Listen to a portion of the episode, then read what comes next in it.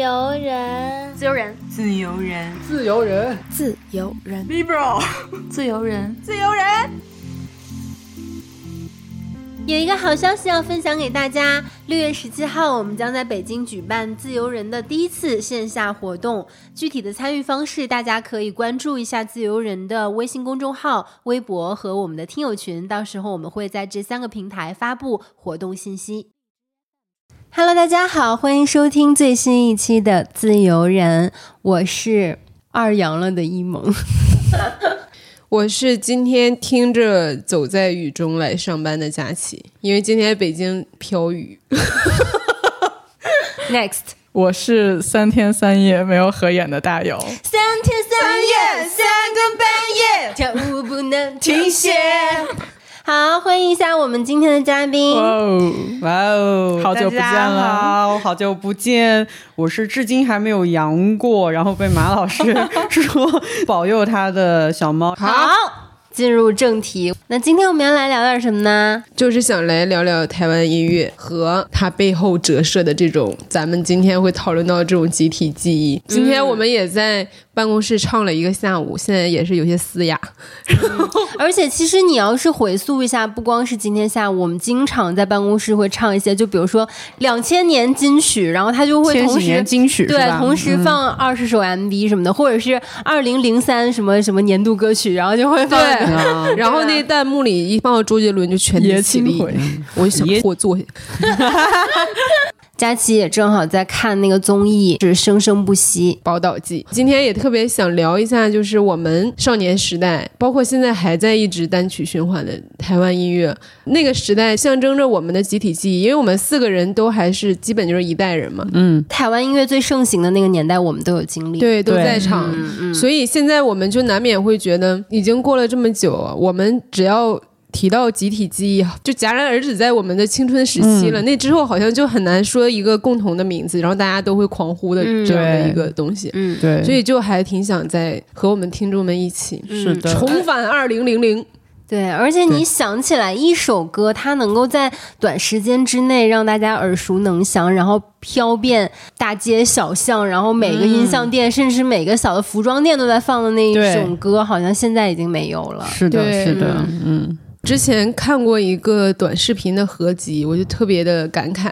他就是把那些短视频平台上翻唱伍佰的歌的，应该就是《突然的自我》。嗯，各种人啊，有的可能在工地上，在田里，有女性，有男性，有的是轮椅使用者，把他们唱《突然的自我》的这个片段拼成了一首完整的《突然的自我》。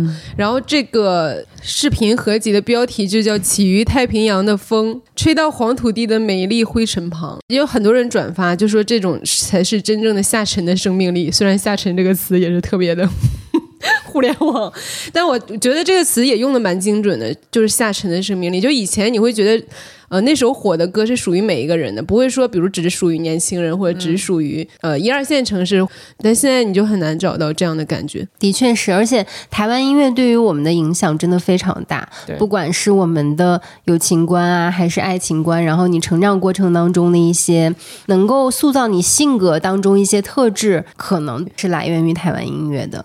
那其实一说到台湾音乐，我们就能说到很多很多名字和歌曲，名字。对，我们就可以其实每个人先讲一讲，就是你们心中的啊黄金时代的那些歌曲啊，或者是很记忆很深刻的歌手。小猫先讲，我记得我刚开始接触台湾音乐的时候，就是我小学六年级。大院里面有一个比我低一年级的一个女生，然后她爸爸妈妈给她买了一盘 S.H.E 的那个女生宿舍的那个磁带。当时就是对什么歌唱团体啊或者台湾音乐没有什么概念，但是我那个起源就是从那一盘女生宿舍开始的。当我把那个卡带放到那个复读机里面的时候，现在说这个会不会有些小朋友都不太知道什么叫复读机？什么叫 卡带？对，什么叫卡带？他们那首《恋人未满》也是翻唱的嘛，其实对我还蛮震撼的，因为唱到了一些爱情的故事啊，六年级懵懵懂懂的时候啊，然后还有就是三个女生非常甜美的声音来去没有三个都甜美啊，对对对，就只有一个甜美而浑厚，对对，甜美而浑厚。然后包括他那个卡带上面那个封面，三个女生趴在公园的。那个椅子上，然后对着镜头甜甜一笑，就对于当时在一个二线城市的我来说，冲击还蛮大的。后来上了初中之后，才开始听梁静茹啊、周杰伦啊嗯，这些啊。在场有三个人拥有 S.H.E 的专辑或者专辑卡举手，也没有人能看到你举手，只有我没有。啊，你没有啊？那我送你一张因。为他没有童年。我的童年那是建构在另一片大陆。然后后来自己上了初中，有一点零花钱之后，开始自己会买是巨资对巨资，你要攒两个月才能买一盘周杰伦的磁带，或者是蔡依林的那种磁带。后来我就开始买那个梁静茹啊、为什么买她呢？也是因为当时在班上喜欢那个男生，情歌天后，对他情歌天后嘛，然后当时小女生那种暗恋我们班上一个男生，然后暗恋了他好久，但是他感觉不到我对他的喜欢。正好梁静茹出了一首歌，听不到，就那个歌词就完全声音在笑，泪在飘，电话那头的你可知道？对，就是这一句，哇，超打动我。对，就非常的打动我，因为当时听这首歌也是在那电视节目 MTV 贴烂村，或者是对吧？然后还有那个 Channel 微 V Channel 啊 V Channel V，就那盘磁带精选合集。我为了买那两个磁带，我是从头到尾攒了四个月的钱，然后才把那两盘磁带给买下来，就是为了那首《听不到》。还好它是精选，这样的话 梁静茹以前的歌我也能听到了，对吧？嗯，对，真鸡贼，终于听到了，听不到词曲。五月天阿信，没错。呃，S.H.E 因为他们是一个组合嘛，包括到现在他们每次合体都会上热搜，一个点就是他们之间的友情嘛。嗯，对，所以其实 S.H.E 对我来讲影响也很大的一点就是他们三个人彼此之间的感情，嗯，而且还有就是 ella 不是那个时候是短发嘛，我从小就是短发，然后就是在我认识 S.H.E 之前，我会觉得说好像呃自己有一点跟大家格格不入，嗯，然后其实他当时给了我很多的一些都是投射跟寄托，让我觉得说呃好像世界上还是有人和我是一样的，并不孤单。对，那会儿班上大家都无论喜不喜欢 S.H.E 都会对号入座，啊就是你是对。Selina，你是黑 B，然后你是 ella，就是这样会选。我当时选的就是黑啊因为我当时觉得他那个造型比那两个人好看。我当时选的是 ella，哦，我也是。因为我的嗓音会比较低沉一点，ella 的那个声部我就能上得上去。为什么不是屠洪刚是吗？那我的嗓音就很像 像，Selina，对我嗓音对挺像 Selina 的，对嗯而且他们三个人的歌跟那个时代的其他人比，其实有很多对友情的描写。对他们的歌里面的女生的那个恋爱观，在当年还是比较先进的。对什就是很么半糖自由，很对半糖自由选择。主义啊，对然后就是。大女人主义什么，那那已经很后期了。好的，四驱五月天五月天阿信，绕不过了，绕不过。么我们下一个就是我大概就买过一两盘磁带，而且是那种劲歌金曲的合集，啊。里边又十年，又什么当你孤单你会想起谁，我记得印象还挺深刻的。因为当时我继父刚刚就我们组建这个新的家庭，他还送了我一个步步高的复读机，然后我才去买了这个磁带。那时候住校嘛，我我晚上睡觉的时候就是在那儿听那个复读机，一边嗑瓜子一边听，然后那个瓜子声，你戴着耳机嘛听不到。这个就是我在我们那个写信那一集聊过，然后老师说谁刻的，我说不是我，就是连上了。你看然后他我的宇宙，还在可不弄了。日记里面撒谎说真的不是我刻的 我印象中复读机就很快就退出市场，没有人用了。嗯对然后 CD 的时代了。C 对 CD 就直接进入 CD 的时代。其实两个时代是有重合的。对，呃，我那会儿小学嘛，班上学习特别好，就也很乖的一个孩子，老师又特别看重我，然后也会专门让我跟一些坏学生 做同桌。对。然后当时我们班就有个恶霸，哦，那是坏学生。关键你这样你能管谁啊？就是我当时那也挺有威严，我就捶他，真假的？怎么捶啊？就这样捶后背。哇塞！你是给他捶背？你是给他按摩是吗？然后然后恶霸就说左边左边，往下来往下来。上面上面劲使点劲。然后那是一个傍晚，我们开的窗，然后我就看他在那埋头狂写，我是想说，哇，今天挺给我省心的呀。怎么他是你儿子吗？然后他忽然转过来，他就问我说：“嘴字怎么写？”然后我就说：“怎么就突然问这个？”他说：“你没听过吗？好吓人。周杰伦。”我说：“周杰伦谁？”他说：“电线杆上的麻雀在 在窗多嘴。好的，总之就是多嘴，然后他就说这个词你没听过吗？我说什么玩意儿写，根本没有我那作文写的好。所以这个事儿我印象特别深刻，就是在我们都在。很认真的学习，他就是穿着那个跟我们都不一样的白色短袖，趴在桌上抄周杰伦的歌词。虽然他是个恶霸，但这个形象就是一直深深的印在我的脑海里。我就记得那是我第一次跟周杰伦接轨的时刻，但是那会儿我根本都没听过他的歌。后面还有一个跟周杰伦的记忆，就是我那会儿不是寄宿在我的亲戚家嘛，然后他有一个儿子是跟我同龄的。他就经常趁他爸妈出去的时候，就周末他就说：“快点快点，我这边有一些好货。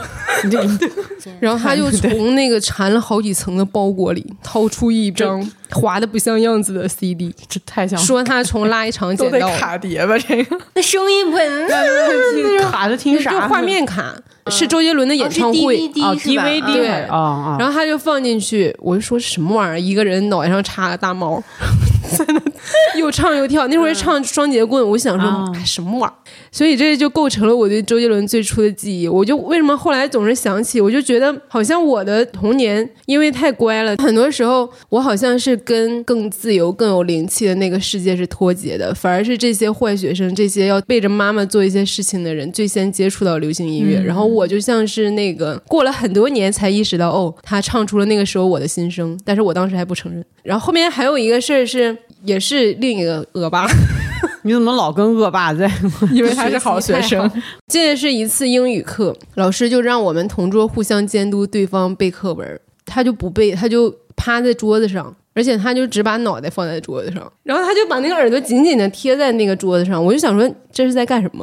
我说你赶紧背呀！他就把头转向我，那个耳朵还紧紧的贴在那个桌子上。其实他就是塞了一个耳机在里面。然后他就说：“你在这个世界上有最喜欢的歌吗？”我就觉得我们才多大呀，就敢说我最喜欢的歌是什么？他说：“我告诉你，我最喜欢的歌就是欧若拉。”哎呀，对我当时就觉得，赶紧背课文。只要听到这首歌，我就会立刻想起他，就是上课不背课文，然后就其实跟上一个男生给我的印象是一样的，这种秩序里，然后有一个人突然脱轨了，然后他又过来很认真的问你世界上最喜欢的歌是什么。后来我记得我去冰岛玩过嘛。去之前我就在查会不会碰到极光，欧若拉就是极光的意思嘛，我就立刻想起他，我就想说天呐，就是那个当年说自己最喜欢欧若拉的小孩儿，他现在在干什么？我那会儿根本不明白他的意思，然后我就先他一步看到了欧若拉，然后我就觉得好像我欠他什么，我就觉得这个欧若拉应该是给他看的。那会儿的台湾流行音乐给我的感觉就是。因为我是一个县城青年，我觉得它是我们这个县城里真的是为数不多的文化活动吧，唯一不受束缚的、不被规定的一个东西。但当时的我太过鲁钝，根本没有意识到那种美好，就是总是迟一步的那种感觉。我会觉得可能真的还是有一些差异性在的，就比如说我从小就生活在一个二线半的城市吧，应该算是。它不是那种北京、上海这样的城市，但是我觉得我们那边就是流行文化啊什么，还是蛮时髦的一个地方。对我确实是比较小的年纪，可能我小学二年级就开始读张爱玲啊什么，就是，但是就我确实很小的接触文学，主要是因为我爸爸特别喜欢看书，嗯，然后他会给我一些零花钱，专门让我去买书或者是买。买自己喜欢听的，就是小学的时候开始听磁带，嗯，然后后来慢慢到 CD 这样，然后所以我就是小学开始我就会去一个很固定的音像店，现在还记得那个位置，因为音像店其实在那很多年，嗯。跟店员都已经蛮熟的，然后我就记得那个时候里面几个店员，就是它很大，它是上下两层，里面的店员都是特别年轻的哥哥姐姐。现在话讲就是潮人，就当时的潮人，然后他们就是打扮呀，然后包括讲话什么，就是感觉和一般的人就不太一样。然后他们就会给我介绍一些，然后因为买的比较多，所以他们每次就说：“哎。”最近有一个新的组合叫 S.H.E，这个故事又上演了。然后我可能就会去买，然后那时候就会接触到很多台湾的歌手，因为我小学那个年代大概就是九零年代末，然后跨到两千年的这个时间，就是还是有很多很知名的歌手啊，然后还有很多金曲是在那个年代诞生的。然后我记得应该是侯湘婷出了她的那个首张专辑，然后我就去买。然后你看那个封面，就是一个现在讲。很森系的那种照片，然后你就觉得他的那个妆法好像在生活当中接触不到，你就觉得特洋气。然后我记得它里面有一首歌，然后还会有一段独白，他说：“后来我们去了后乐园，就是那个长盘贵子和木村拓哉去的游乐园。这样的一段独白，对于我就是一个非常新奇的体验。嗯到后来就看到各种各样的 MV。第一次买周杰伦的专辑，第一张专辑 J，第二张是范特西吗？对，第二张对，然后好像范特西的时候还是买了卡带，到第几张的是八度空间的时候就变成那个 CD 了会比。较多。嗯，对，对你说那种独白也特别吸引我，就是嗯。陈绮陈绮贞贞有一张嗯专辑完全是独白，坐火车去香南海岸，嗯，失明前要做的四十七件事啊，还有他有木村拓哉的一个，嗯，我喜欢木我喜欢木村拓拓哉在我们那边有一条街叫女人街，相信这种，对，就就北京高北京也有对，就是到。踏上女人街，反正女人街就是这个名字，就是很象征性的一个逛街的这样一个地方。对于当时还在上学的我来说的话，其实最重要的就是两个点，一个报刊亭，一个就是报刊亭对面的音像店。一般都是我逛完报刊亭，然后去音像店，然后音像店出来再去报刊亭，就是这样 来回走动这是。一个循环，对一个圆圈。对，因为逛那个音像店的时候，你就会看到那些歌手，就知道哦，原来哪些歌手出了新专辑，然后就会去报刊亭去买那些本当杂志代歌，坛，对，然后买一本又在当代歌坛上对，看到没错，回去。对，然后我就会看到当代歌坛上面去介绍哪些歌手可能要出什么专辑，然后会有小众的，也会有流行的，然后就会去音像店里面去找。报刊亭老板每个月会给我留我想要那些杂志，音像店的老板会提前预留卡带或者是 CD。这两个地方其实对于当时上学的我来说的话，就是我的圣地。对，而且也是青春自留地。有一个现象就是，呃，CD 这个东西在 MP3 出来之前，大家喜欢它的方式就是把它听到卡碟，不能再听。但是自从有了 MP3 之后，喜欢一张专辑的方式就是买来收藏不听。对，然后会把内存不高的 MP3 给灌爆。灌爆！我的第一个 MP 三叫《爱国者》，啊，我也我也是 我后来有一个很流行的就是那个米奇头的，啊，我知道那个牌子，那两个耳朵，一个能调音量，一个能下一首，对对对对，拧一下。嗯，那个后来我就有了 AirPod。哇哦，好时髦！我也有 Apple Touch，因为我高中就已经特别喜欢五月天了，就是正式追星之旅开始。嗯，然后我就是在五月天的演唱会之外，我好像正经看的也就是孙燕姿的演唱会，因为高中谈恋爱嘛，你是从梁静茹的歌里，我是从孙燕姿的歌里。而且我就特别喜欢孙燕姿的长相，她又又不是那种特别明艳的那种女明星，但是呢又很秀气，有一点很坚强的感觉。嗯，她的那一系列什么开始懂了，这个是我在 KTV 的联唱曲目。我然后不难过，对，然后当时我记得我就跟我那男朋友实在也是处的挺费劲，处了就是他不懂我的精神世界，然后我就约他去唱歌，我就在 KTV 唱了一首孙燕姿的《懂事》，是我一直太懂事，让你自由的犯错。他他说我犯什么错了？中间有一块高音嘛，我也是练了很多次，练了。自由我告诉你，我那会儿高音比现在强多了。我小时候高音也比自由犯错不是张信哲吗？犯了错，是我给你自由过了火。那是另一个东西，这种中年男人就不会进入我们世界。那你来唱，你知道当时我们高三的时候就是大小周，小周就是周日只放半天假，我们也是，而且是周日中午放，晚上六点回来。啊，然后我们就这六个小时时间，我们都得去唱歌，唱的精疲力尽，晚自习就睡觉，太爽。那会儿练的那歌练的，没有一个唱不上去。我的第一首歌。倒带，我们去 KTV 就会唱那个 Superstar，所有人都在等最后是黑 B 的那个高音。Superstar boy，然后我就我就特别无语，有个女的每次都是她抢中，然后她每次唱完就觉得她是有能力才能唱这一句，但我们觉得你只是能抢只是，抢不过她而已。对。然后我后来就只能学艾拉，抱着膀子在那个撞击，靠着膀子，哎，我觉得去 KTV 有很大的一个原因就是很想看那个 MV。对对吧？你因为那个时候你还不能随意的玩电脑什么，可是你比如你几个小时之内你在 KTV 里面，你就可以大量的看各种你喜欢的 MV。我就记得那暖暖那 MV 开头特别长，好多 MV 还有中插，对，而且那时候很流行那种，就是故事型的 MV，对对对，就当时有一些歌手，我听的时候我都给自己规划好了，比如刚才我说孙燕姿是我的二十岁，谁是你的三十岁？蔡健雅。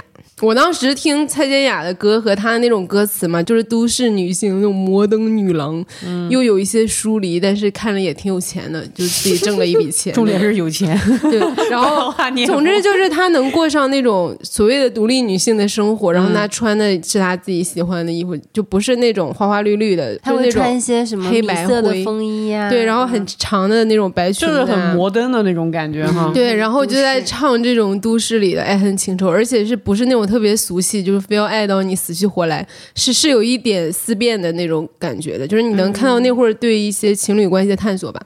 然后我当时就想，三十岁我就是蔡健雅。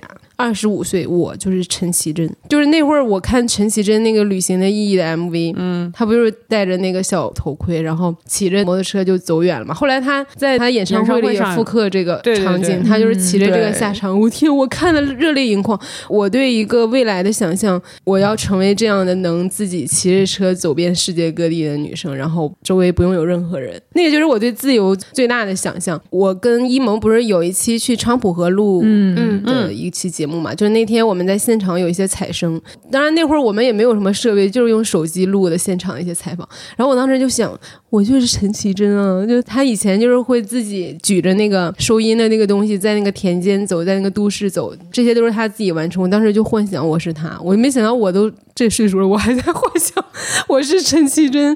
哎，你们没有幻想过吗？就是你们小时候看某一个歌手，你就觉得你未来很想。成为他，就是我当时看那个听不到 MV 的时候，我觉得那个摔跤的女主角就是我。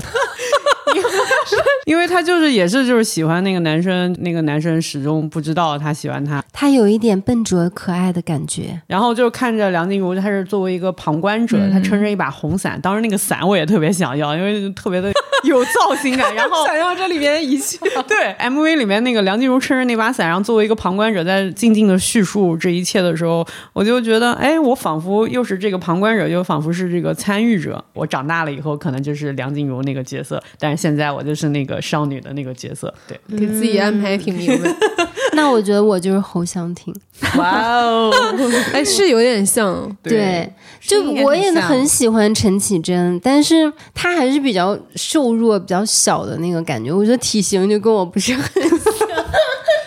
就我的整体，我觉得就跟侯湘婷挺像，然后声音也。就蛮是一挂的，然后包括他的歌有一点少女怀春，但是又有一些淡淡哀伤的感觉。不管是什么秋天别来啊，然后他翻唱王菲的那个暧昧啊，还有任贤齐的那个我是一只鱼，就是他在甜美的同时，他还是有一点感伤的部分。对，这个是我特别喜欢的。我那会儿还特别喜欢张悬，杨乃文就也很喜欢他嘛，他就特别冷。嗯，我就想着我就是在蔡健雅加张悬之余，还有一丝杨乃文的冷冽。哎，你知道，就是我觉得，如果世界上只有一首华语歌能代表我的话，就是我离开我自己。杨乃文那首，嗯，我杀了我。嗯，但是它不是我最喜欢的一首歌，但是它最能代表代表你。对我高中的时候就是可以每天循环听，但是我现在已经不会轻易去听它。那我理想人格跟你们不太一样。ella 是阿信，真的是阿信。哦哦，对，没想到。我其实也是，但是我那会儿还不完全一样，因为他不是那种气质上的让我觉得很想模仿，是因为我那会儿就喜欢那种特别冷、特别酷的那种。但是他那种人格吧，就是他内在的那种温柔和包容。我当时就想，我的天呐，我要么跟他谈恋爱，我要么成为他，就是必须他的这个底色得是我的一部分，就是那种感觉。而且他就好像看到这个世界的样子，但是又有那个积极跟乐观的那一面。对对对，对于你青春期那个时候，就是稍微有一点愤愤不平的那个年纪，就对这种东西还是挺向往的。嗯，确实。所以就是你那个问题就是。其实有一部分的理想人格，可能是来自当时给你影响特别大的一些歌手。那我觉得你们仨都有一个共同点，就是你们都很喜欢五月天，然后很喜欢阿信。我对五月天没有。那么多感觉，我也会觉得他有一些歌很好听。就像比如说，我说我很像侯湘婷，我也没有觉得他对于我人格的塑造有特别大的影响，或者任何一个台湾歌手在这方面对我有影响。可是我觉得五月天的确对你们有很多，嗯，不管人格的形成或者成长过程当中那种陪伴。所以我很想问，为什么你们那么喜欢五月天？我很想知道那个原因。我最开始喜欢的是 S.H.E 嘛，一零年的时候，Selina 不是烧伤了嘛，等于所有的活动都暂停了，相当于我失去了一个精神支柱，我需要一个。新的，也不要 替代品，也也不能叫替代品，就 就是你平时听的那东西都没有了，你需要一个其他东西来填补。然后那个时候我正好高中的时候，整个人际上面也不是很顺利，就很大的挫折。五月天阿信写的那种的，看到了这个苦难，但是他又很积极的那一面，就是我知道潮落之后一定有潮起，有什么了不起？哦，这首歌我当时 就是晚上，我就是特别痛苦的一段时间，因为老师、家长都骂我那会儿，就是在写很多文章，但这也没法给他们看，他们只会觉得你在荒废。晚上我就会躺在我那个床上，看着我那个卧室的墙角，我就放那个人生海海，我我老说要革命，然后所有人都觉得你在放屁。嗯嗯，我很喜欢蓝色嘛。小蓝。是，对，我也是，因为蓝色就是 blue 嘛，就忧伤、忧郁，所以他们有一句歌词就是“谁说蓝色就代表忧伤？你看看天空和海洋，那种开阔的那种境界。”我先出。不要，我还没说。你不觉得这句写的很好吗？好好，对，就是给了我很多很多的力量。就是青春期的那段时间，人是很容易在一种很负面的那种情况的，所以当时有一句话就是“多听五月天，必成好青年”。哦，天哪！我不承认，我我也不没有参与，但是当年确实就是有一种力量，嗯，支撑着你度过那段最灰暗的时光。高中就是从一个很乖的小孩变成一个没事要找事的这种人。我犯错很多时候不是因为我想犯，是因为老师不让，所以我要特意犯这个错。然后我觉得他们的歌就是给我很大这方面的灵感，自证的那种证据。他会说青春就应该是横冲直撞。当我和世界不一样，对，就是一列火车要撞南墙。但是因为我那会儿心情又很复杂，因为我小学、初中都是学习很好的学生嘛，然后高中的班主任也对我寄予厚望。可是我那会儿数学确实是不行了，再加上自己又叛逆了起来，所以我一方面又安于自己可以叛逆，但另一方面我又觉得，哎呀，可能我本来也能当个好学生的，嗯，这样会不会他们就觉得我不是一个有能力的人？然后我那会儿就会抄他们一颗苹果的歌词，我就把那句。就刻在桌子上。遥远遥远的以后，会不会有人记得我在这颗寂寞的星球曾这样的活过？我的才华或者说我的特点，只有我最好的朋友知道。然后老师肯定是不欣赏的。其实对于这个还是会有一点遗憾，太多的记忆了。我觉得我的一切的技能，比如说一开始写文章的技能、P 图的技能、剪视频的技能，全都是为了证明我怎么理解五月天的过程。你就觉得其实你的一部分就是跟他们在一起的，因为你的创作或者什么一开始就是借由他们去呈现的。刚才在爆哭的这位 同仁，我刚才听两位说的，其实我多多少少都经历过，也就是我当时的那个上学的时候青春的那个样子。你这整的我都难受，因为这段时间发生了一些事情，就是现在让我再回忆起来，我怎么去喜欢上他们的时候，就能把我的青春的回忆再去。拿出来再叙述一遍，对我来讲话挺感慨的。嗯，我知道很多人不会理解像我这样对他们这样一个感情。矫情的总结的话，就是如果不是当时在高中的时候听到他们的话，可能我现在就不会是现在的我。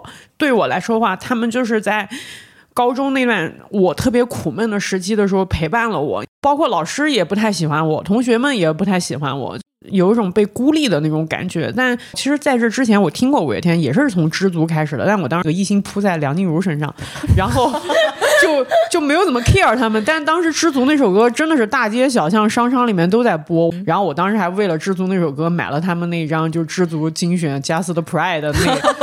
我就想只想听知足啊，因为那个时候上的学校它是要寄宿的那个学校，一个礼拜才能回一次家。其实你天天不能回家，对于一个被班上孤立的人来讲的话，挺痛苦的。就是有一个周末，FTV 天籁村那时候就放到了五月天那首《而我知道》MV，MV 里面也有一句配的那个词，什么我以为我爱上的是十七岁的你，但其实我爱上的是十七岁的我自己。对哦，我当时就脑袋里面放烟花的那种感觉。我说，哎哦，原来这就是两。年前我听到过的那个五月天啊，然后我就赶紧在网上面找了《拥抱》那首歌，第一句歌词就把我给震撼到了。脱下长日的拥抱，脱下长日的假面，奔向梦幻的疆界，整个人都给定住的那种感觉。后来我就开始听他们，他们不光是说爱情，也有友情，更多的是就是说你对于在这个真实世界里面该怎么活成自己的这样一个想象。处在那个环境的我来说的话，还是其实起到了一个非常鼓励的作用。就从那一刻开始，我喜欢上了他们，然后我还会把他们那些歌词抄在我的歌词本上。然后当时也是像佳琪那样猛听那个《人生海海》那首歌。当时我是又被同学孤立，然后学习成绩其实也不太好。就是《人生海海》那句歌词是。天天都漫无目的，却想要 证明真理。对，别人从屁股放屁，嗯，我却每天每天说要革命，嗯，就特别打动我。而且他那首歌的编曲特别的激昂，让谷底拉起来的感觉。如果不是他们的话，可能我就就此沉沦了，都说不定。再后来，通过他们，我认识到了天南海北很多朋友。包括佳琪在内，其实我们俩没有聊过五月天这件事情，但是我是因为五月天才认识了他。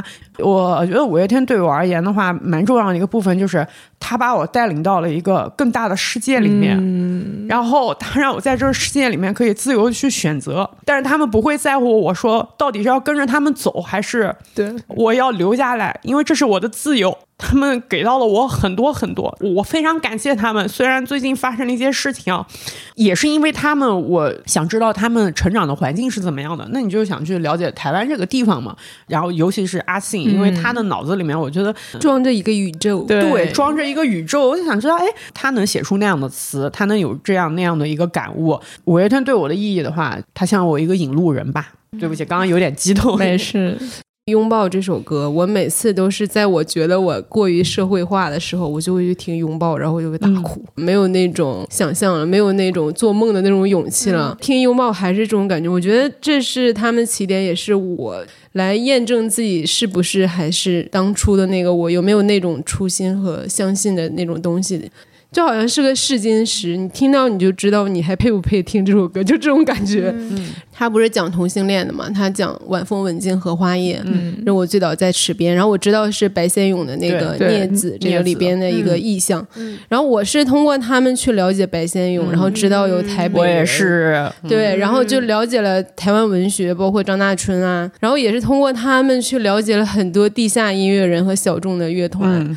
所以我觉得他塑造了我青春期很多的。审美第一次听到拥抱的时候，我也觉得它很好听，但是我没有去过多的看它的歌词和它背后的那个意思，我反而是。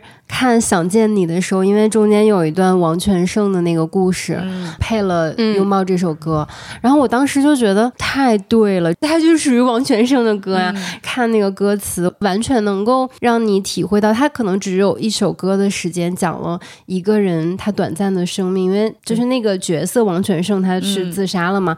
好像这一首歌就涵盖了他的一生，然后也不需要多讲，也不需要过多片段去给你回溯，但是你完全能 get，完全能理解。对对，那会儿还是一个会讨论他们是不是真摇滚的年代，因为他们很温柔。没有。对。哎，我现在想想，其实真的就是随着这个时代的推移，包括乐队夏天的播出，大家有对这个问题淡化或者说祛魅，知道不是说非得要怎样才叫摇滚。我现在回溯那段历史啊，我就会觉得在那个时候很多。那种很硬的摇滚，我们会认为它叫摇滚，就是因为它很硬、很阳刚、很反叛，但它一定是一种非常强的攻击性和这种掀翻世界的这种底气。如果不是这种话，就不叫摇滚。但是我想，那会儿从最开始支持同性权益的就是五月天。他们会给一些女歌手写一些有点大女主的那种歌吧，就像 S.H.E 的歌。就我觉得这个才是摇滚精神。摇滚是一种精神，不是某种特定的形式。对我现在越回想，我越觉得他们珍贵。虽然我不会像少年时代那么完全带入一切，但我会觉得这个东西真的非常珍贵。就我之前跟佳琪也聊过，我说挺羡慕你有这种经历和感受，因为它是你青少年时期特别难得、特别宝贵的那个经验。可能在你以后，在我现在的人生，就不会再有我十几岁时候的那种激情、那种懵懂、那种喜爱，可能这辈子就不会再经历到。它是一个很特别、很宝贵的经验。嗯，没错，我觉得他也是那个乐团时代的一个缩影吧。你说到乐团，就不得不提到菲儿。飞儿飞就是太经典了，而且飞它就是灵魂，没有飞就没有菲儿。那会儿就很喜欢飞儿乐队，对，他经典的歌也很多。我突然想到，我觉得如果说我的少年时代，就是华语界有一个对于我来讲，让我能够拥有一些反叛精神的人，就是我现在讲一点有点不好意思，就是热狗。哦，那很好，那 这还不好意思？不知道，就是有点羞耻的感觉。因为就是你现在听很多热狗早期的歌，其实它里面也有一些很厌女，比较厌女，是吧？对，比较厌女。然后它不是特别性别友好的，但是它有很多歌，我觉得对我来讲是很新鲜的视角。然后是能够体现出少年的那种叛逆精神，比如说什么酒局下半呀，包括差不多先生，应该是酒局下半里面他会讲到，他说他就是要坚持说唱，他的父母都不懂他，可能他的爱人也不懂他，理解他的人很少，但是他就是要坚持这样子，然后坚持叛逆。我觉得对于十几岁时候的我的那个人格的形成还是有一定的影响力的。我们最早的时候听 rap 就听什么阿米纳姆啊，Two Pack 那个 Snoop Dogg 什么的，然后。然后你就会发现，哦，其实华语圈也有人是唱 rap，但是那时候其实。北京也有一些人唱地下 underground 的是吧？对，我记得最早有一个人叫什么什么什么龙，我都有点忘了，还唱过贫嘴张大民的，就是反正他唱过一些就是老北京 rap，老北京 rap。相对于现在一个比较温和的一个中年热狗来讲，我更喜欢青年时候的他。但我会觉得可能这个是人成长之后变中年之后到达的一个状态嘛。嗯，但我觉得温和也有一部分他是妥协了商业，他现在更。多在内地发展，他肯定是要注意他的这个尺度，然后和怎么样能够延长他的职业生命。但我不觉得他一定在现在的歌里面就能表达出他当时或者他心里真正特别想表达的东西。他最新那张专辑蛮好的，对，嗯，还是为了金曲奖了，但嗯。我觉得那会儿的台湾音乐，它是有音乐人格在的。就哪怕那些唱片歌手，他们不创作的时候，他们的音乐是有人格的。我们之前就会说李宗盛，他就很擅长发掘这种音乐里的人格，像莫文蔚，对，所以你会觉得他的音乐唱出来这种曲风调性，你能感受到这个人他是有一个形象在那儿的，所以他特别好去投射和当做一个被喜欢的对象，而且他是自然而然的。就当然也有一些歌手，他不是本人是那种人格，他被发。掘和包装成了那样一种，他也很好的继承了。你当然，这些人你会发现，他做自己的时候就没有人喜欢他，就是，就比如说像张栋梁这种微笑王子也是被包装的嘛。他当然他现在做自己，你会发现这个歌曲就对就暗淡一些。另外一种就是那种音色上的人格，就像孙燕姿、梁静茹都是音色上的。你听她的声音，你就立刻会想到某一种形容词的具象化，就是这个人。嗯。所以我就觉得那会儿的记忆特别深刻，是因为你还是能看到很多这种人格在音乐里流动的。嗯，是是，嗯，其实我还蛮想浅聊一下，比如像陶喆这样子从国外回来的一些音乐人，其实他也带回来很多新的。音乐里面的元素，然后不同的那种唱腔，不同的曲风，它其实也给台湾的乐坛带来了一股新风吧，对吧？就如果说大家觉得周杰伦是 R&B 小王子的话，那肯定陶喆是 R&B 国王、天王。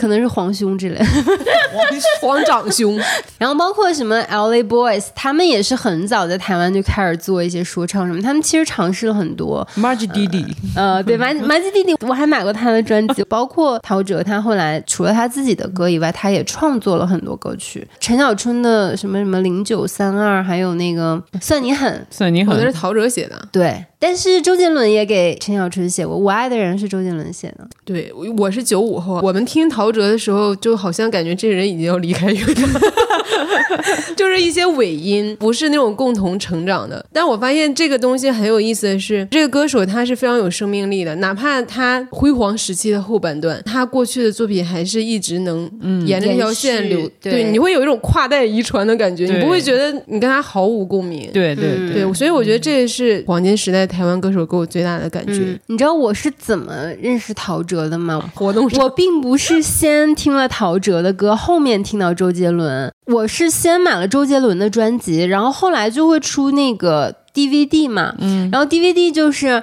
你也不是 always 买正版嘛，对吧？你的零花钱也有限。哎，我就是那个是 always 买正版的人，正版。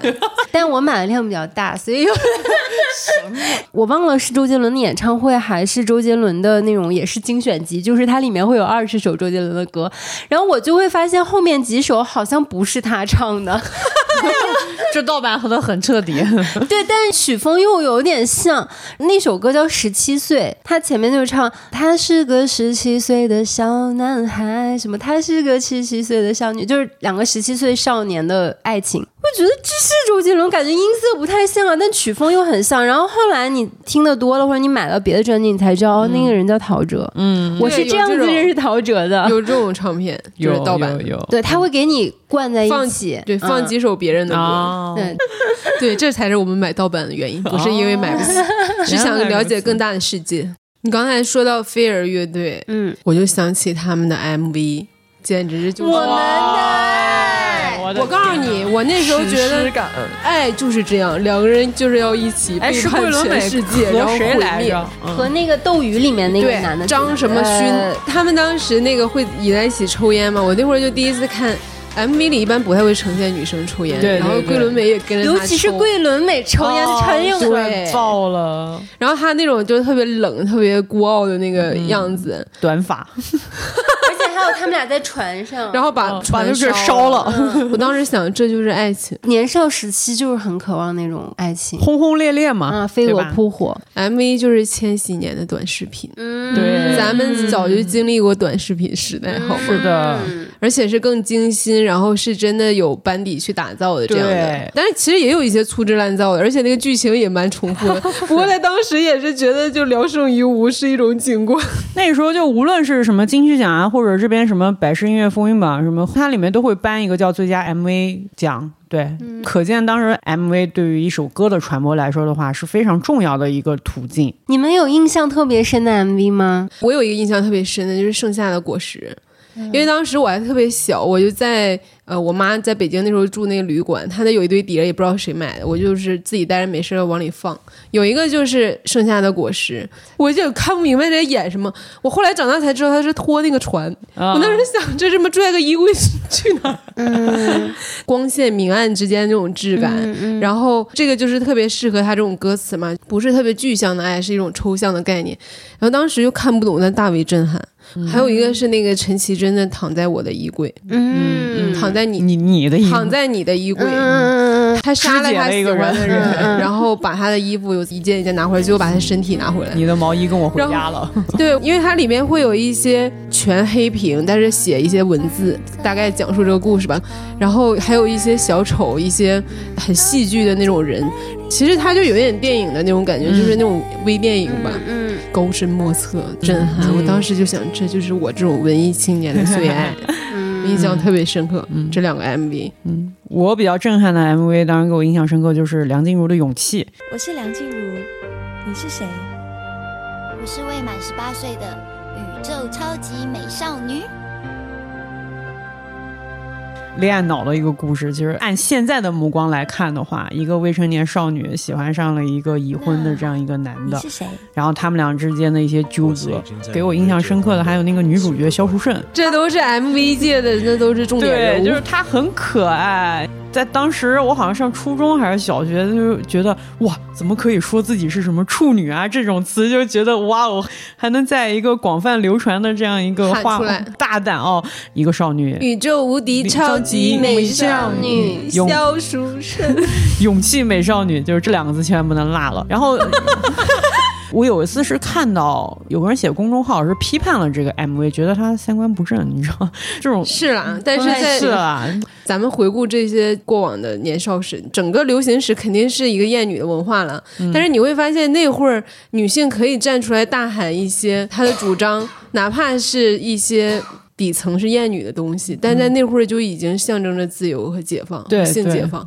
所以在那会儿就给我们震撼就是很大，非常正常。现在你在拍这种，那你就是落后了。但在当年就是非常大胆，确实，而且我觉得梁静茹的 MV 还是蛮故事性的。嗯，因为那好多都是他那个叫周格泰那个导演给他拍那种嗯故事性的那种 MV 嘛。哎，我记得当年还有一些 MV 被禁了。陶喆有一首歌叫《鬼》，一个是 MV 被禁了，另外他这首歌被禁了。他不是在讲鬼，他只是在讲说，你懂吧？就是他是非常抽象的，对他不是真的在说鬼，但他那个好像 MV 的那个画面比较的恐怖，嗯，然后就给禁了。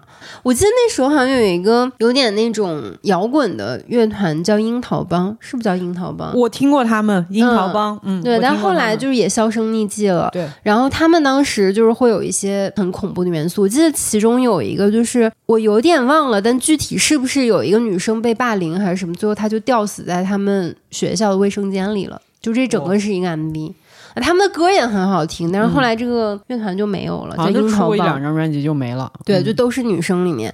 然后还有就是大小 S。就 ASOS 他们的很多歌曲做了一些很大胆的一些尝试，他们有首歌叫《爱你爱到死》，呃，对，对然后这个歌词全都是大 S 写的，就是那个 MV 整个画面特别诡异。他们那张专辑，他俩的封面就是两个鬼娃娃，对，就是很中世纪的两个鬼娃娃的形象，然后脸涂的很白，然后穿着那种像洛丽塔的那礼种服的，就是就是那种感觉的衣服。当然，这好像是他们最后一张专辑，因为里面的歌确实试验性都蛮强的。然后我记得有一段就是他俩就像两个娃娃一样机械的，就是那个嘴在动，说“爱你爱到死，要死一起死”，很恐怖跟很诡异。那个 MV 整个也特别诡异，我小时候第一次看都给我吓到了，蛮有意思的一种尝试。因为大 S 本来她就很喜欢那种暗黑的东西。还有就是爱不持久，嗯 我特别，我每次去 KTV 必点的一首歌、是小 S 的一首歌，他就说爱不可能持久嘛、m v 的整个的故事概念就是大 S 给他设计的。他说你这个歌不叫爱不持久嘛？MV 里面你会遇到很多男生，然后刚开始跟他恋爱，这个男的就死了。对，这些男的会以各种各样的方式死，比如说在浴缸里洗澡，然后那个吹风机突然掉在浴缸里触电而死。小 S 在对面跟他挥手，然后这辆车过来，突然男朋友就被撞死。Thousand Ways to Die 的台湾对对对。就是各种各样的死法，就很有，所以爱不持久。其实这首歌是写给黄子佼的，就是你知道对他的一个隐喻了吧？而且里面那些男主角都是他们的朋友，什么陈建州啊，然后什么谁谁谁，对，还有。你们说到鬼，突然想到之前拍 MV 会闹过那种鬼故哎，事，然后只要闹鬼一定会大卖那一张，对，嗯会有这种传说。就是非常经典的，就是你现在在网络上还能查，网络上，你现在 你现在在网上还能查到，就是无印良品的一首歌叫《掌心》，然后他们有一个哦场景、闹鬼的那个。对，就是他俩在那儿唱，然后背后有一幢大楼，那个大楼已经荒废了很多年了，但是你现在还能看到那个画面，就是里面恍惚在二楼的地方有一个人影，嗯，那那张专辑也卖的特别好。我。听说 S.H.E Superstar 也出现过灵异事件，就是讲那个歌声里面好像有一个莫名的一个女生 爆火。对，孙燕姿也有。哎，但这是不是唱片公司的一种营销手段呀？有可能，有可能啊，嗯，这都 我们在这儿破除一些封建迷信。哎，其实讲到这儿，我突然想到一个，就是有很多经典的对唱歌曲，梁山伯与朱丽叶，还有那个珊瑚海梁静茹和那个谁唱的？品冠。和品冠唱的。啊明明很爱你，对对对啊就那个 MV 里面特别好玩，就两个人斗来斗去。还有徐怀钰和任贤齐，你刚刚说的水水晶那我阿信和孙燕姿，那说到王子面，那还有更牛逼的哎 S.H.E 和飞轮海，谢谢你的温柔，又扯到五月天了。还有黑笔和飞轮海。哦我只要你有感觉。当时都是师兄师姐带师弟啊师妹。嗯，确实。华研音乐啊，对，滚石啊这种的，还有 S.H.E 跟林宥嘉，就 Selina 跟 Tank 啊独唱情歌，嗯独唱情歌，还有王力宏和孙俪，这 不能说，不能说。我心里的，一宿瓜，还有陶喆和蔡依林。今天你要嫁给我，DT in the house，这里 in the house。还有萧亚轩跟罗志祥，还有罗志祥跟小 S，恋爱达人。嘿 you，就是你，请靠近我怀里，别假装不在意我想，我喜欢你。这歌很好听，然后还有潘玮柏跟那个张韶涵，张韶涵，嗯，快乐崇拜，弦子跟那个潘玮柏不得得不爱我的天啊！当年也是彩铃十大歌曲。那当然，那在这个大合唱中呢，我们也会发现，感觉现在我们逝去的不是一两首好歌了，没有什么能坐在一起聊的这种集体记忆了。就是刚才我们提起什么东西，大家都是超级有共鸣，然后会觉得我们都一起在那里经历过，就好像我们文化已经失去那种再造集体记忆的能力了。对对，但我又会想到罗大佑，包括刚才我们说到陶喆，就是他会有一种跨代遗传的感觉。我觉得李宗盛也对。对，你像罗大佑，呃，我小时候对他的感受就是晚会歌手，因为我都是在那些 晚会歌手，晚会儿什么湖南电视台跨年演演唱会上或者什么盛典上看到他唱的，基本就是童年。童年，然后嗯，野百合也有春天，然后我当时就觉得我的妈，这玩意儿哎，东方之珠是他写的，是是。对，还有东方之珠。对，还有我明天会更好。回归什么十周年什么，他都会。那会儿主持人介绍他就已经管他叫音乐教父，就是音乐教父罗大佑。然后我一听他一唱，就是那种感觉特别老派的歌。而且他的嗓音其实并不是那么动人吧，就是你只听对他唱歌，你并没有觉得那么悦耳。他不是音色上说嗯对特别悦耳的那一种，就是罗大佑，你你深挖他才会发现哦，他是这样一个人。嗯我其实了解他也是通过五月天滚石嘛，哎，是怪兽还是玛莎说他到一个无人岛上面，如果只能带三张专辑的话，他有一张是罗大佑的《罗大佑的知知乎者也者也》啊，对我就是通过这个途径，我才了解他的那些歌，然后更完整的这些专辑，然后包括他所处的那些时代，他为什么写了这些，哦，我才知道他不是那个晚会上那种形象而已。然后我那会儿我记得就《鹿港小镇》这个歌给我印象特别深刻，我喜欢这首歌真的就是那时候滚石三十周年演唱会。啊那会儿就是已经是零九年、一零年的样子了。但是那场演唱会很盛大，对我看了，北还在北京来说的话，我是从那之后我才觉得我跟罗大佑共情了，就是隔代共情的感觉。嗯，我就听鹿港小镇啊，特别感触。我小的时候，我妈不是在北京北站这边活动嘛，就是他们弄火车票这帮人，有很多我们老家还有内蒙过来打拼的人，都是在北京北站这一块儿。滚石三十周年的时候，其实那会儿北站已经跟以前完全不一样了。我那记忆中出现的那些街道啊、那些店铺啊、那些破旅店啊，全都没有了。记得我那会儿去了一次，我就看到他现在这个样子，我立刻想到是鹿港小镇。台北不是我的家，我的家乡没有霓虹灯，就这句话。然后我记得我当时还写了一篇日记，就叫《北京不是我的家，我的家乡没有霓虹灯》。就很像生生不息的那个文案写的，就鹿港是所有哎游子的故乡。你越长大之后，你跟他的共情就越来越深刻。那会儿的那种集体记忆是真的是绵延不绝，是不会消亡。但现在你你很难去寄托这样的感觉。哎，其实我挺想聊一下李宗盛的，因为我听罗大佑的歌并没有那么多，我觉得更多在于文本层面吧。嗯嗯，但是旋律层面，我倒没有觉得那么那么打动我。包括我刚才说他整个的音色啊，他的那个演唱，我觉得他更多的是给我那种你说人文精神也好，或者人文关怀也好，就是这种懂。层面。包括你去了解他的创作，他背后的故事，包括罗大佑啊、李宗盛啊，然后张艾嘉呀、他们那一个时代的台湾文化人，对于嗯整个华语世界的流行文化，或者说一种人文精神的那种影响是特别深的。嗯，对，我记得那个时候就新概念作文大赛，家里有两本那个精选集，嗯，然后他每一个作文前面会放这个作者的一些介绍。介绍其实他们都非常雷同，喜欢的歌手齐豫，呃还有罗大佑，我就想齐豫谁他妈听齐豫？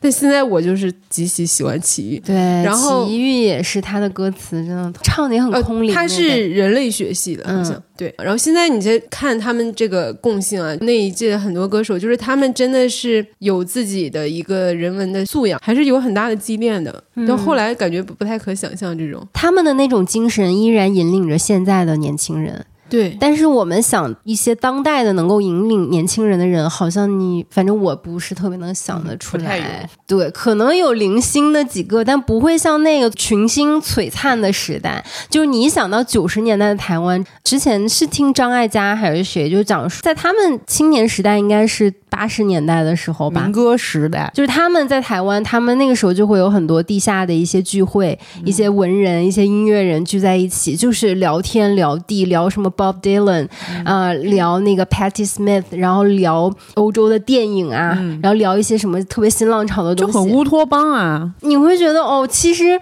可能很多我们现在年轻人还在讨论或喜欢的东西，人家八十年代已经都玩过了。确实，确实对实，，挺喜欢李宗盛的。然后我之前特别喜欢看 B 站的一个，他应该算是乐评人吧，叫 Hopico，嗯嗯，我知道，好像是叫这个名字。哦，我知道了，然后他有一期就是专门讲李宗盛，不是有一句话叫“年少不听李宗盛”，什么听懂时已中年还是什么之类的嘛。然后他就说分析李宗盛第一张专辑的很多歌曲，李宗盛确实他有很多那种诉说式的歌唱方法，这个也是在他很早期就已经积淀了。然后你会听到他唱爱情，然后他唱人生，他唱中年，当然他那个中年就是男性中年哈，他也不太关心女性中年。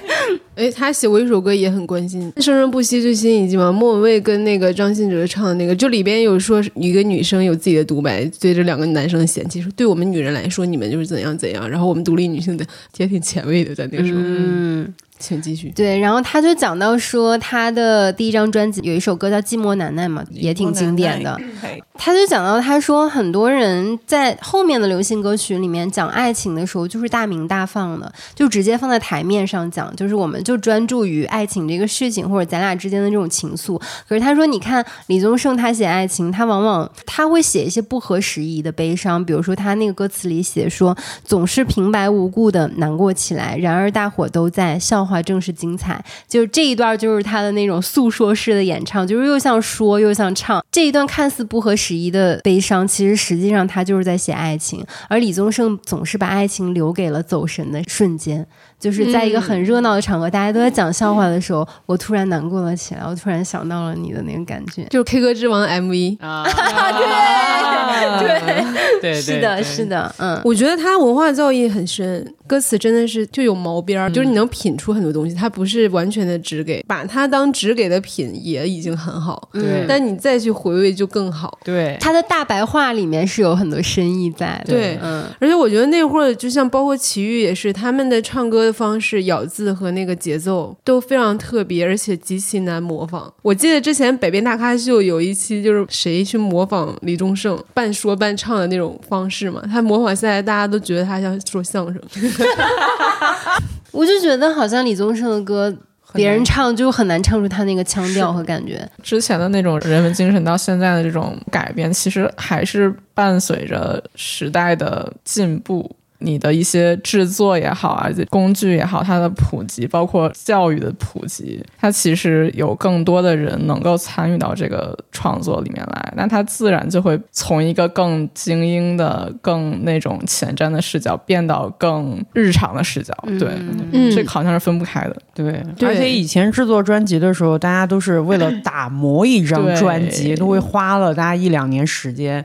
去根据这个歌手的定位，包括他的音色，包括怎么样的一个方向制作，就是大家不急于这一时的这种嗯成绩，他们是为了要去制作一张真正的作品。那时候真正的就是在做音乐这种概念啊。嗯，嗯，但现在的话，感觉好像就是快餐时代，嗯。我觉得那会儿也是大歌手享有这种待遇，嗯。也有非常多的那种没有成为我们人生长久的背景音乐的歌手，其实也得不到这种待遇。但那会儿就真的是百花齐放，你你就是哪怕他不是那种量身打造，不是就像什么十二楼的莫文蔚那样去为他打造，但也是一抹色彩。的确，那个年代的台湾的音乐界也好，或者你说唱片界也好，它真的太鼎盛了。它鼎盛到可能我今天就签一个新人，然后我真的就是花很多钱为他打造一张专辑。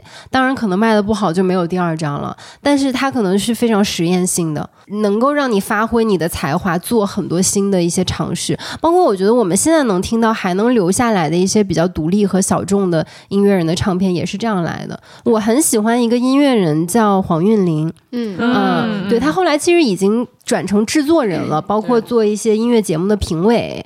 嗯，他已经不自己出唱片了，但是就是你能听到他有限的已经出过的歌，也有很多都非常不错。就什么三个人的晚餐啊，后来王若琳也翻唱过。然后他有首歌叫 Arthur，就是写，因为是写给他儿子的。哦然后这首歌非常非常小众，然后无论是旋律还是歌词，非常非常好听。就这个是好像我现在不太能够去听到，因为你就觉得好像这样的歌手或者是唱作人的话，他没有机会。当然他自己也可以制作音乐啊，但好像不会有一个唱片公司真的就为了他出一张专辑。你们会觉得一首好歌歌词是要大于旋律的吗？因为无论你从罗大佑还是李宗盛，就民歌时代之后的这一些代表人物吧，包括民歌时代那会儿，不是有很多歌，它就是从诗歌和文学作品去衍生来的嘛，乡愁四韵啊什么的，然后齐豫跟三毛的这些结合呀，它就是充满了这种人文色彩和这个文学色彩的。可能整个东亚都是吧，对歌词的这种看重程度，有的时候感觉已经超过了旋律。我是看重旋律大于歌词，我两个都要。嗯，就当然它能结合是最好，但如果你一定要让我选一个孰轻孰孰重，我会选旋律，我不会选歌词，因为你单独歌词的话，它也可以成为一首诗，它不一定非要成为歌词吧。我就觉得挺有这种传统的，包括我自己也深受影响吧。我觉得我就一直跟欧美流行音乐就挺脱节的，就是因为我也是。我就觉得我还是会第一眼会去在意这个歌词在讲什么。粤语歌在内的话，可能像我们这种北边一点的人就不太能 get 到。大了以后，呃，对着一些歌词，然后知道有些歌词讲的什么意思。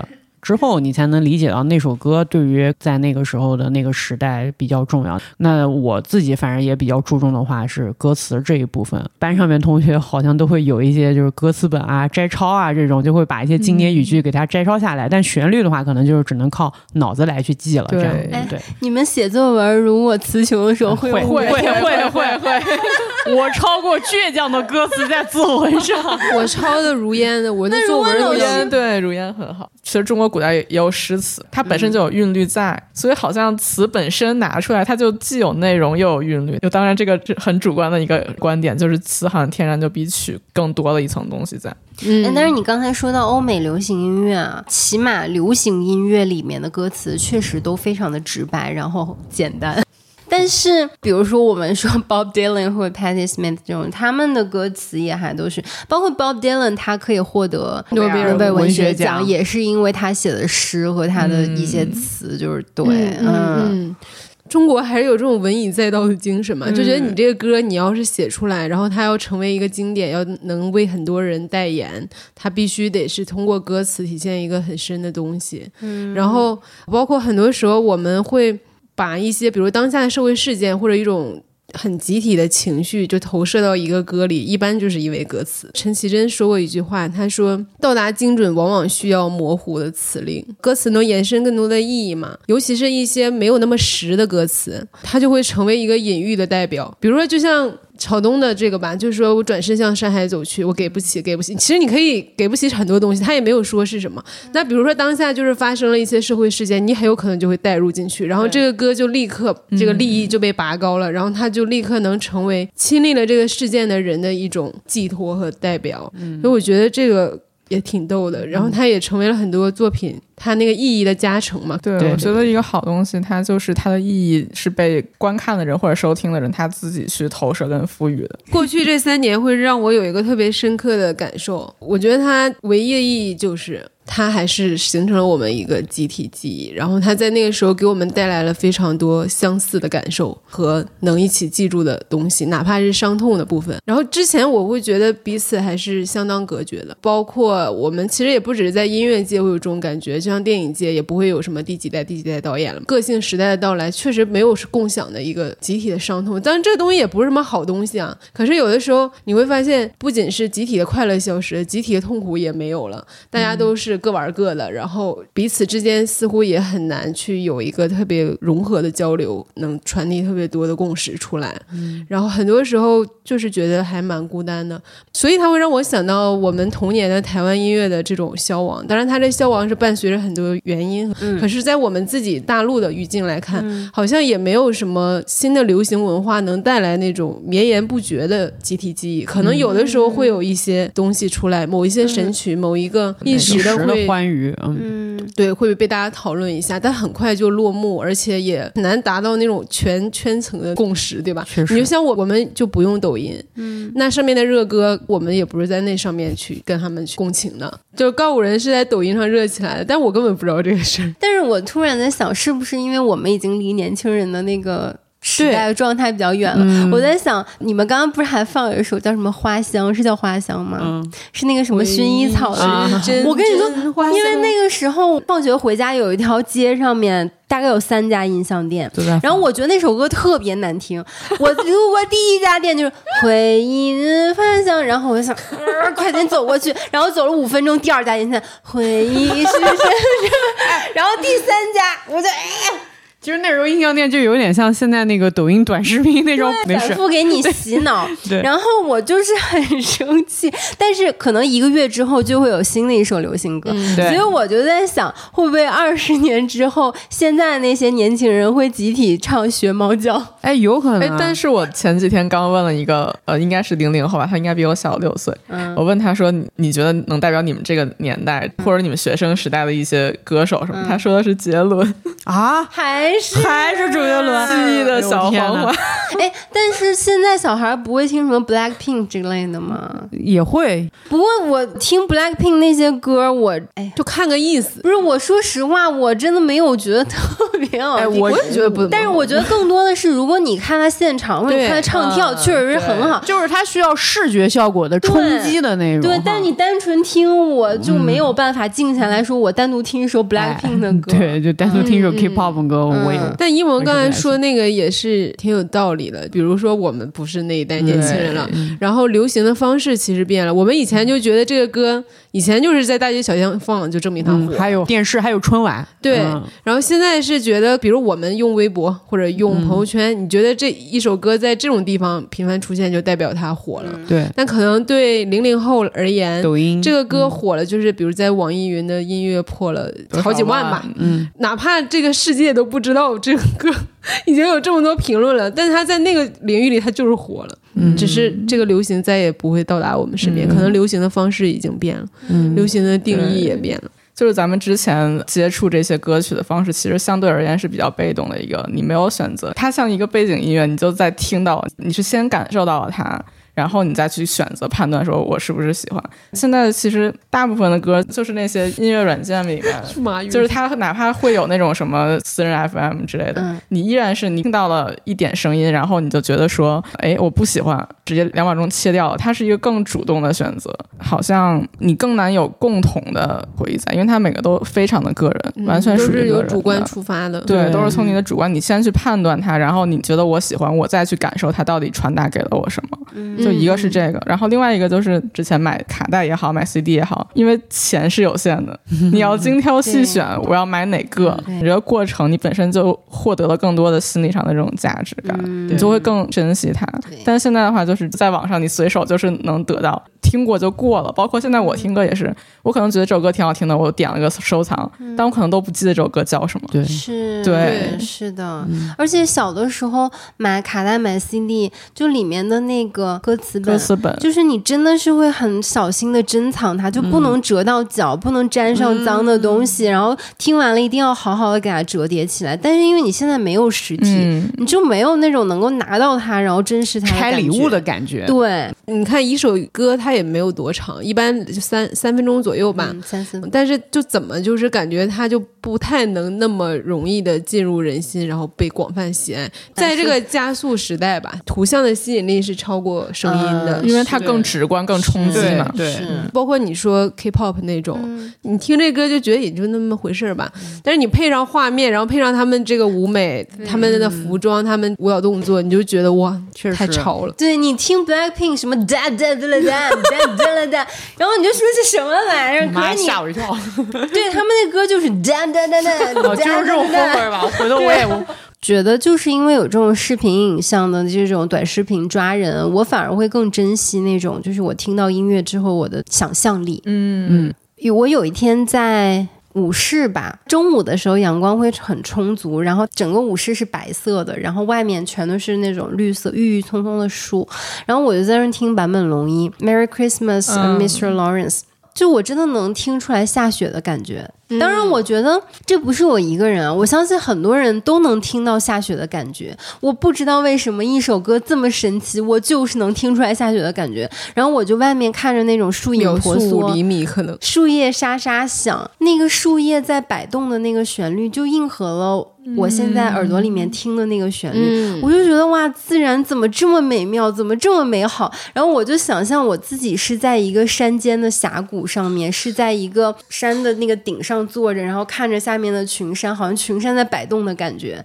就我会觉得它非常非常神奇，它不是一个任何我看任何 MV 画面或者我看任何那种短视频能够带给我的感受。我也有这种类似的，就是说这种视觉和声音的冲突或者融合，因为我我经常会在电影院听歌识曲嘛，在电影院听歌，电影院听歌能能识出来吗？能啊，百分之八十时候能识别出来，因为我就会被那个画面和给他配的这个音乐震撼，我就会识曲。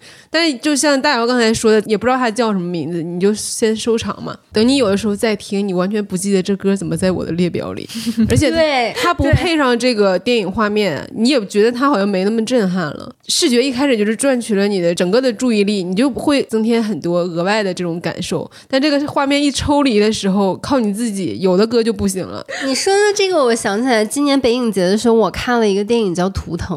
那说实话，我并没有很喜欢这部电影，中间我还睡着了。他就是讲一个小女孩，然后她的父亲身患重病，最后就是这个家里人集体给小女孩的爸爸过生日。这个画面就是这个小女孩看着这个生日蜡烛。有一段人声，你可以说它有点像噪音，又有点像尖叫，就是反正它是一段人声。然后就有一个人问导演，就是说你为什么要用这样的一段声音而没有配音乐？然后导演说你有没有发现我的电影里面其实没有用任何歌曲或音乐？他说我就是不喜欢在我的电影里面用音乐，特别是歌曲，因为他说如果我用一个特定的歌曲的话，好像就会强加给你一种感受或一种氛围，就是我要告诉你。啊，我现在是要在表达什么？他说，但那不是我想要的。我希望每个人看完了之后，他都能有一些自己的理解和感受，而不必是我要告诉你我在传达和我要在说什么。就我其实觉得他是一个很好的一个启发，就是他没有说这点的时候，其实我没有太注意到。嗯嗯，这很有意思，因为我们也会给播客配一些音乐嘛。其实那个时候是。异构非常无限大的时候，对它有很多渲染的效果。对，然后你其实是很享受那一刻，你就觉得天哪，我想要别人感受到我的感受，我就通过音乐去渲染，然后你就觉得很有成就感。嗯，你甚至会很期待那个时刻，但很多时候它就是会成为一种剥夺和那过量。我记得那个时候专辑包装也是挺讲究的啊，设计包装啊，对，金曲奖都会有专门的专辑装帧设计奖。聂永贞啊，然后我记得对我印象蛮深的一个专辑设计包装是那个梁静茹《情歌》那张专辑，它是一个礼包的这样一个形式，是那个 Tiffany 蓝的那种颜色包装，然后它是那种拆礼物的形式，然后一打开是一张专辑，然后里面其实一本歌词本，还有一张 CD，那那个包装就特别的精美。哎，我们那个年代没有那种开箱 Vlog，不然其实都可以把那过程录下来，是不是？真的。其实我们现在比如听歌也好，甚至看一个。电影基本就是在网上下载下来，或者就是直接听嘛。然后包括我们去拍很多照片，以前我们会有一个实体的相册，然后那照片就没有那么多，我们会觉得很遗憾，这个东西不能立刻保存下来。但是现在其实我们都很少去清相册的，除非是那种强迫症型的人啊，你会发现不够了，对，你会发现你可能有五万张照片，但你没有一张你能记得讲了什么，然后它是哪一天发生的事你都记不得，就是这种提醒。你去年这个时候你干了什么？对对，其实它叫媒介记忆，就是它跟历史记忆是不一样的。嗯，它媒介记忆就是你记得你是存在这个你的云空间里面，但是这个记忆和那种人的大脑的主观的记忆很不一样。就那种媒介记忆，你需要一个索引，但是在我们大脑的这种记忆里，像我们小时候那些歌。你不需要什么太大的索引，你你可能这个情绪到，你立刻能把它调动出来，它是非常灵活的。然后那个东西就能绵延不绝。然后我们现在觉得我们记忆的空间挺大的，因为我们有那么多的云空间。对，其实你什么，但我们你什么都记不住，因为我们大脑里没有那个索引，我们反而提取不出来那个空间里的东西。对。反而是远久的记忆。对，反而是人的记忆。它虽然删掉了很多东西，但它留下的那个东西是让你印象最深的。是的此处 call back 我们的 newsletter，大家去订阅一下。这是一种记忆的保存方式，对吧？嗯，我我对我我订阅了，我订阅了我。觉得人脑的记忆还是它既随意却又很深刻。对，有有很多碎片化的东西，呃它看起来也不值一提，但是很多时候它就是会突然闪现出来。它虽然很独立，可是你就觉得它那么意味深长，真的是你某一个人生的切面。所以这就说明咱们集体记忆这么的缺失，科技要背很大的锅。某公司要背很大的锅，自自什么什么玩意儿的。自由人。很多形式感啊，也什么东西也好，它更厚重，它更有价值感。然后现在的东西就很轻飘飘的。我们拥有的东西，它不再那么厚重，是不是意味着说这个时代本身太沉重了？就是轻盈本身并没有错，文化产业也好，或者很多东西也好，它都会让轻盈的东西变得更轻盈。你这样滚到最后的结局，就会滑向所谓娱乐至死的一个状况。嗯对，嗯所以其实我觉得不是说轻盈东西本身需要被我们排斥，我们我们不去接受它，而是说我们偶尔去回忆一下那些更有分量感的那些回忆的东西，其实是在给自己摇一个铃铛，在提醒自己，就是当下的这个轻盈它不是一切，它的背后可能意味着一些更沉重。呃更，深远的东西。对对，而且我觉得我们这时代，它在教你回避沉重，就它限制你，所以你不得不轻盈。一方面我们也承受不了，一方面它也不教你这样。对对，然后我最后就挺想说一个真正的共鸣，其实是我特别期待的。其实共鸣这个词就是音乐里出来的，对吧？嗯那种互相的激荡和回响。嗯异化的反面其实是共鸣，就是共鸣是抵抗异化的一种手段，但共鸣不是回音壁。我觉得我们现在的很多东西，它其实是回音壁嘛，它是自己跟自己回响，但共鸣其实是抛出一个东西，大家用自己私人的部分去交相回应的，然后形成这种共鸣的途径。这是一个很珍贵的概念，也是个很珍惜的东西。有点自卖自夸、啊，可是我会觉得我们的节目其实给很多人，共鸣，因为我们很真实啊。当然，对我们经常会收到一些留言，就是说我最近心情很不好，或者我在经历什么事情，我恰好就点开了你们更新的这一期。比如说我正在下班回家的路上，或者我在夜里骑车，然后那一刻我就觉得这个世界上有人懂我，有人知道我的心意，有人是我的嘴替，说出了我特别想说的话。我特别能理解这种感受，它就跟我听到一首歌，我看了一场电影，或者我跟朋友们聊完了一场天儿，就甚至是包括我自己听节目，我也会有这种感觉。特别是你深夜孤独一个人的时候，你听到有一群人能够跟你灵魂有那种共振，哇，我觉得那个感觉太棒了。当然当然，嗯，我想唱一首歌。好呀，好呀。当你在穿山越岭的另一边，我在孤独的路上没有尽头。为什么是这一首？是感觉你你在耳后的呼吸，从未曾感觉你在心口的鼻息。鼻息，思念是一种病，哦，思念是一种病，一种病。为什么是这首呢？因为我很喜欢这个 MV，就是里面很多人 没想到是这个原因。渴望身体上亲密的接触，然后渴望人与人之间的情感的沟通的嗯一首歌。但是音乐真的会给人快乐，因为我这三天三夜经历了一些人生重大的挫折，干，来，干杯！干杯！干杯的 MV 也很好。一辈子有多少的来不及，发现已经失去最重要的东西。你可以在各大播客平台订阅我们的播客，也可以关注我们的微博“自由人 Libro” 和公众号“自由地 Wonderland”，接收最新资讯。加入我们的社群，给我们发送听友来信。你可以在 show notes 里找到入群方式和邮箱地址。这里是自由人的自由联合，自由的人请举手。学吗？只是这段时间里，还是会想起难忘的事情。我想我的思念是一种病，久久不能痊愈。当你在穿山越岭的另一边，我在孤独的路上没有尽头。时常感觉你在耳后的呼吸，却未曾感觉你。在心口的鼻息鼻息。汲汲营营忘记身边的人需要爱和关心。